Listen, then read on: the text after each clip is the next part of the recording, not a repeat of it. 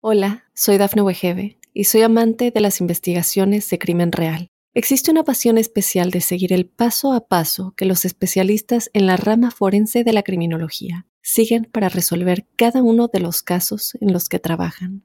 Si tú, como yo, eres una de las personas que encuentran fascinante escuchar este tipo de investigaciones, te invito a escuchar el podcast Trazos Criminales con la experta en perfilación criminal, Laura Quiñones Orquiza en tu plataforma de audio favorita. Óyenos audio. En el capítulo de hoy hablaremos sobre cómo nos enamoramos. ¿De qué nos enamoramos? El enamoramiento es un proceso biológico, también conocido como limeranza, que tiene el único propósito de lubricar el encuentro social, para así promover el desarrollo de la especie es la entrada al amor consciente y entender cómo funciona nos ayuda a desarrollar mejores vínculos y más duraderos. Soy José Luis López Velarde, psicólogo y sexólogo especializado en temas de pareja, y te doy la bienvenida a nuestro programa Amor y otras cosas, en donde cada semana compartiremos temas y desarrollo personal sobre amor, sexo y relaciones de pareja.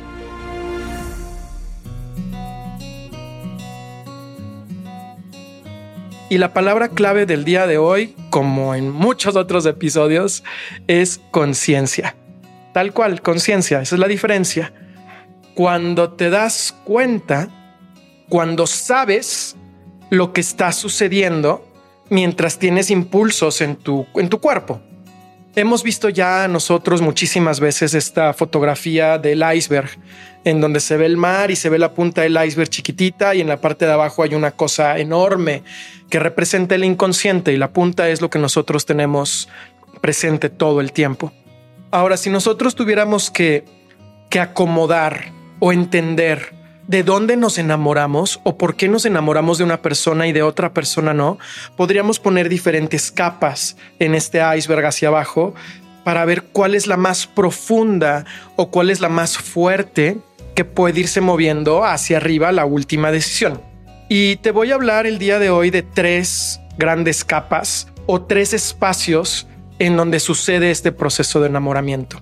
El primero de ellos es toda la parte antropológica.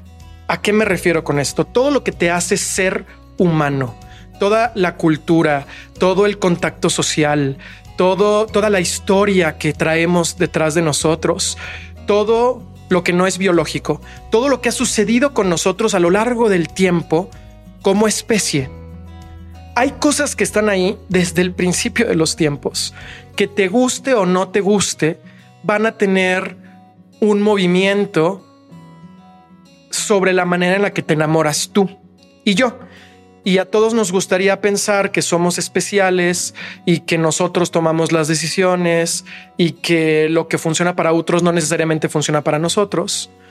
Sin embargo, hay algunos indicadores que van a funcionar para todos y para todas, o al menos para una inmensa mayoría, porque los otros dos niveles de los cuales te voy a platicar más adelante pueden influir en el primero. Pueden hacerlo más grande o pueden hacerlo más pequeño. Pero ahí está. Ahí está. Porque tenemos miles de años de evolución detrás de nosotros y todo nuestro organismo se ha movido hacia allá. ¿Cuáles son algunas características de esta primera etapa? Por ejemplo, cuando un hombre es bueno con los niños, cuando tú como mujer ves a un hombre, o como hombre puede ser también, quitémonos un poquito de, esta parte.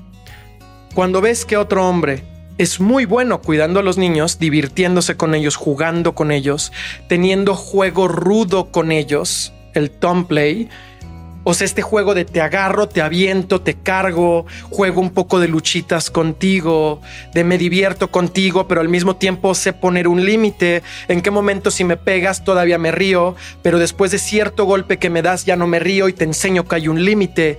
Este juego masculino que tenemos con los niños es, por lo regular, genera mucha atracción en el sexo opuesto. Genera atracción de manera automática. Porque lo que está diciendo este comportamiento es que yo soy capaz de poder educar, de poder proteger, de poder proveer el espacio necesario para que el niño o niña pueda crecer. Y este enseñarle al niño o a la niña los límites del juego violento, los límites de la interacción cuerpo a cuerpo, en dónde está bien y en dónde ya no está bien, es una es un aprendizaje que va a necesitar para la vida. Hasta antes de los cuatro años, nosotros tenemos como, como línea, por llamarlo de alguna forma, para enseñarle a nuestro hijo, hija o al niño, niña a sociabilizar. Y parte de la sociabilización es el poder medir los límites de la agresividad. No va a ser eh, el momento más agresivo de un niño o de una niña es antes de los cuatro años, a los dos, tres años. Son los momentos cuando pegan, cuando escupen, cuando muerden, cuando agarran cosas y te golpean con cosas.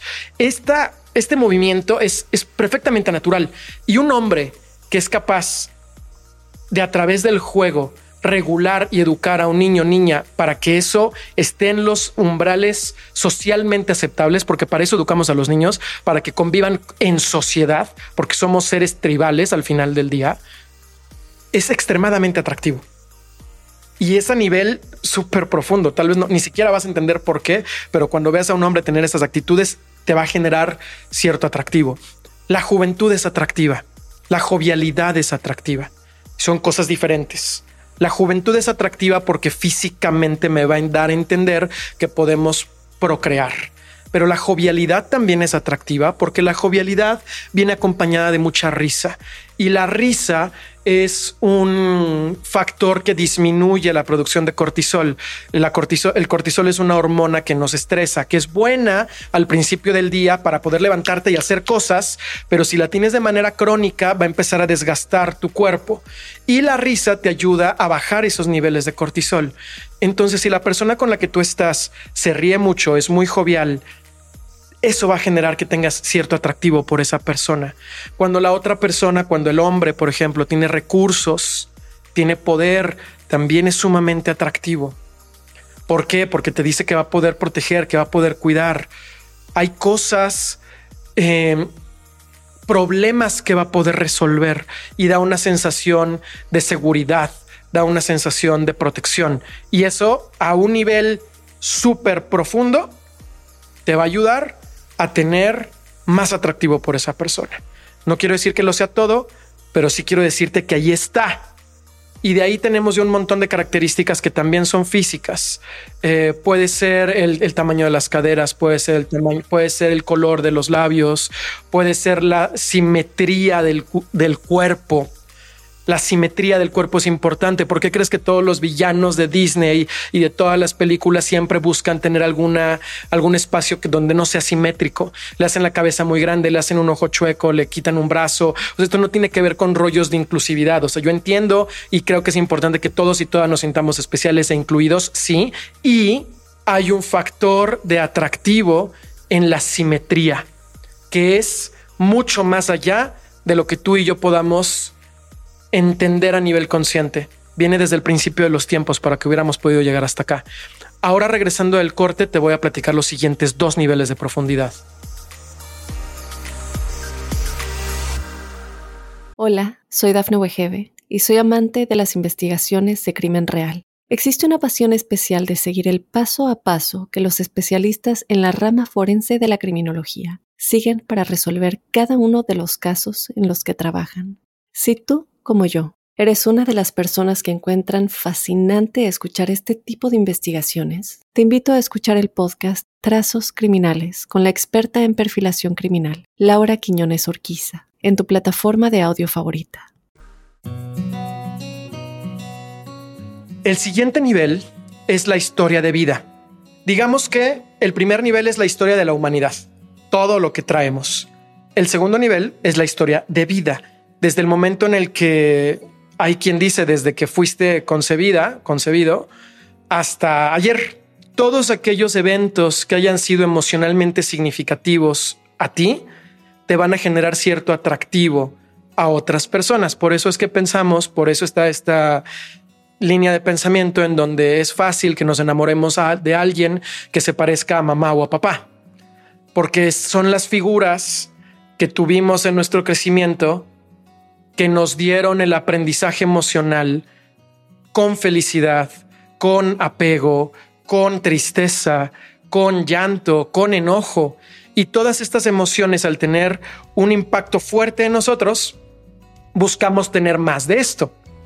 Así es que si yo crecí con mi mamá y mi mamá es una mujer de piel blanca y cabello negro, es altamente probable, no quiero decir que sea así a fuerza, pero es altamente probable que si yo no tengo una experiencia de vida totalmente diferente, que para mí resulten atractivas las mujeres de piel blanca y cabello negro.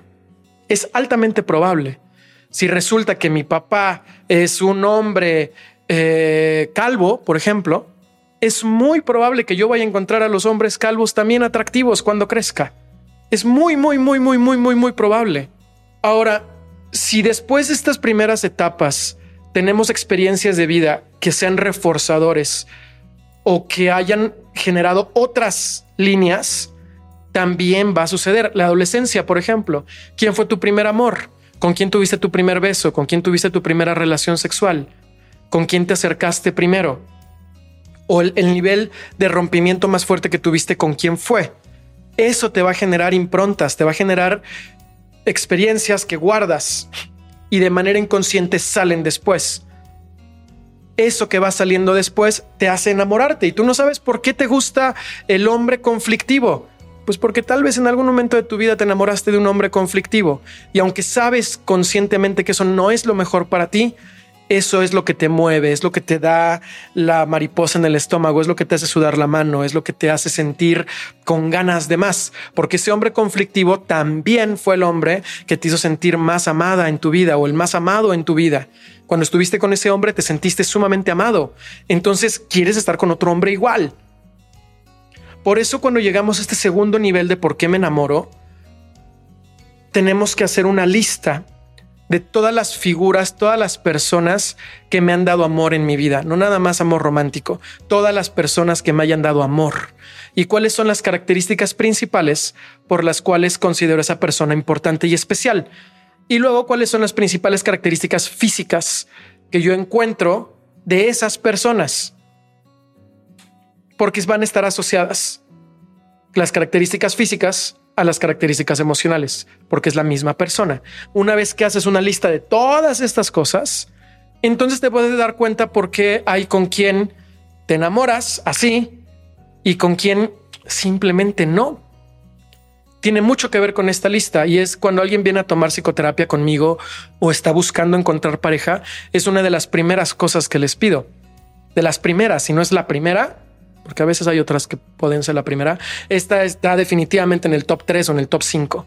Vamos a escribir todas las personas que te han dado amor en tu vida, cuáles son las características más importantes de estas personas y luego las características físicas más relevantes de estas personas.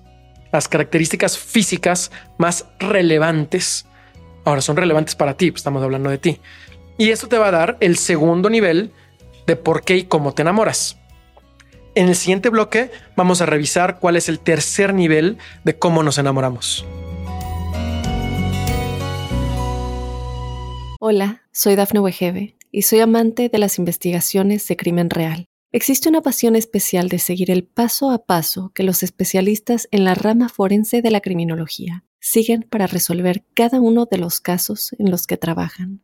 Si tú, como yo, ¿Eres una de las personas que encuentran fascinante escuchar este tipo de investigaciones? Te invito a escuchar el podcast Trazos Criminales con la experta en perfilación criminal, Laura Quiñones Orquiza, en tu plataforma de audio favorita. El tercer nivel de cómo nos enamoramos ya es un nivel al que solamente accede un grupo muy pequeño de la población, porque solamente puedes acceder a este nivel después de un trabajo importante de crecimiento personal, de desarrollo de conciencia, de trabajo, hay quien dice incluso espiritual, que te ayuda a sacar del inconsciente todo esto que estamos platicando, del nivel 1 y del nivel 2.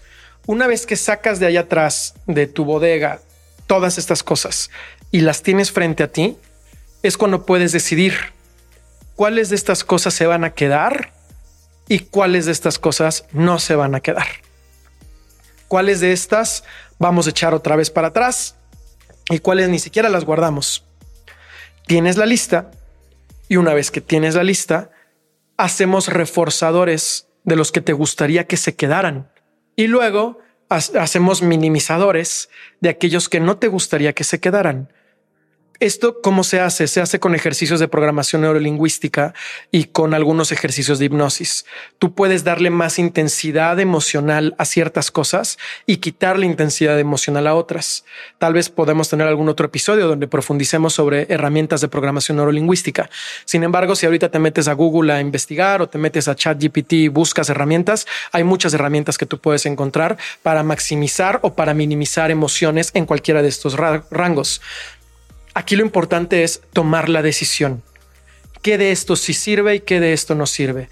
Y luego, probablemente acompañado de un psicoterapeuta o de una conversación como la que tenemos tú y yo, agregar cuáles serían las características ideales para que me enamore yo de alguien que no están allá adentro. Por ejemplo, que la otra persona también se enamore de mí. Y yo sé que suena da, pero a la hora de la hora no es tan así como da, porque la, gente luego muchas veces llega diciendo es que yo quiero que me ame el que no me ama porque mi historia de vida me dice que mi mamá o mi papá me abandonaron o no me querían y yo crecí con la frustración de que quien me debe de querer no me quiere, seguramente es porque no soy lo suficientemente bueno, entonces tengo que demostrarle que lo soy para que me quiera cuando no me quiere y entonces sentirme otra vez valioso la única manera en la que yo voy a encontrar a alguien así es primero encontrando y buscando a quien no me quiera y luego tratar de convencerlo de que me quiera. Esa es una receta para relaciones muy disfuncionales, para relaciones tóxicas, para relaciones muy conflictivas. Y no tienes idea de la cantidad de personas que sufren de esto. A lo mejor tú que me estás escuchando sufres de esto y vas y te relacionas con personas que ya tienen otra relación o con personas que no están emocionalmente disponibles o con personas que te culpan de todo o con relaciones tóxicas que te hacen sentir mal o relaciones a distancia tal vez sería muy bueno haber puesto en tu lista, quiero enamorarme de quien también se esté enamorando de mí. Quiero que cuando yo me dé cuenta que alguien se está enamorando de mí, sea un indicador para yo enamorarme automáticamente, porque recordemos que el enamoramiento es automático, pero es automático a partir de estos tres niveles. O sea, tú puedes programar lo que es automático sí lo puedes programar. Cuando apenas está sucediendo, pues no, porque es el resultado de la programación inconsciente que has tenido a lo largo de toda la historia de la humanidad primero, toda tu historia de vida segundo y el tercero todavía no existe. Pero una vez que ya sabes que existe, podemos reprogramar todo tu cerebro y tu corazón. Sí se puede reprogramar tu corazón para que la próxima vez que te encuentres con alguien que te pueda dar un amor sano, si sientas maripositas si te suden las manos, si te ilusione convivir con una persona sana, que te pueda dar una relación sana y que automáticamente cuando tengas esta persona que te va a dar un conflicto en lugar de una vida bonita, tengas una sensación de, pues es que no me gusta, no siento nada. Y si está muy guapa y si me, y lo que tú quieras, pero no siento nada. Simplemente como que no, no, no checa. No sé por qué, pero no checa. Ahora, a quien le pasa eso, tú sí vas a saber por qué. Solamente tenemos que hacer la lista y saber qué metemos y qué no metemos. Este es un proceso de creencias y funciona igual para cualquier área de la vida y yo te recomiendo ahora que lo hagas para el amor. ¿Cuáles serían las creencias o cuáles serían las características más importantes de una persona en tu vida? Otra de las preguntas clave que suelo hacer, que me gustaría que tomaras ahorita como ejercicio, si solamente te quedas con una cosa de esta conversación, quédate con esta antes de cerrar. Vas a hacer una lista de todos tus estados emocionales. Busca en Google cuántas emociones hay.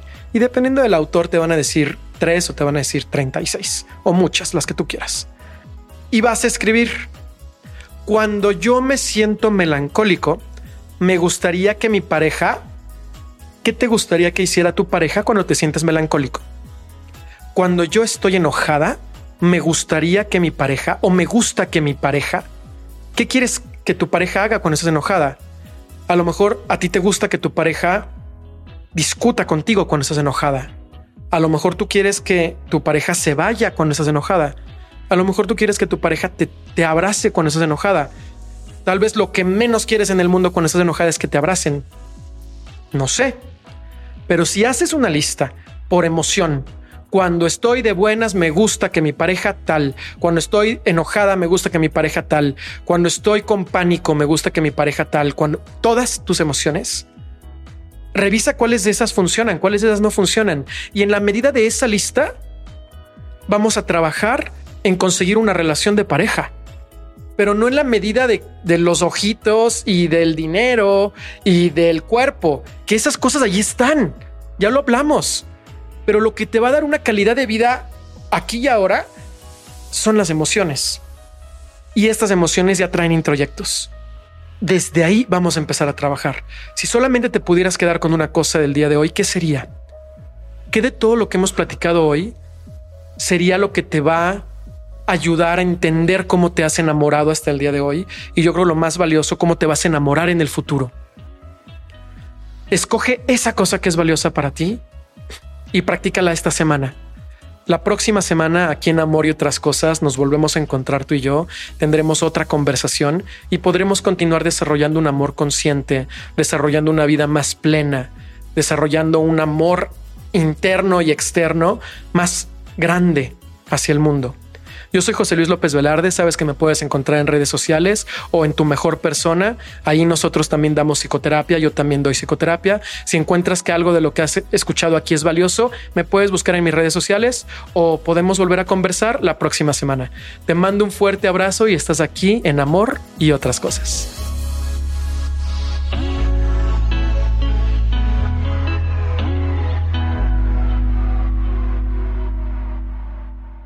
Hola, soy Dafne Wegebe y soy amante de las investigaciones de crimen real. Existe una pasión especial de seguir el paso a paso que los especialistas en la rama forense de la criminología siguen para resolver cada uno de los casos en los que trabajan. Si tú, como yo, eres una de las personas que encuentran fascinante escuchar este tipo de investigaciones, te invito a escuchar el podcast Trazos Criminales con la experta en perfilación criminal, Laura Quiñones Orquiza en tu plataforma de audio favorita.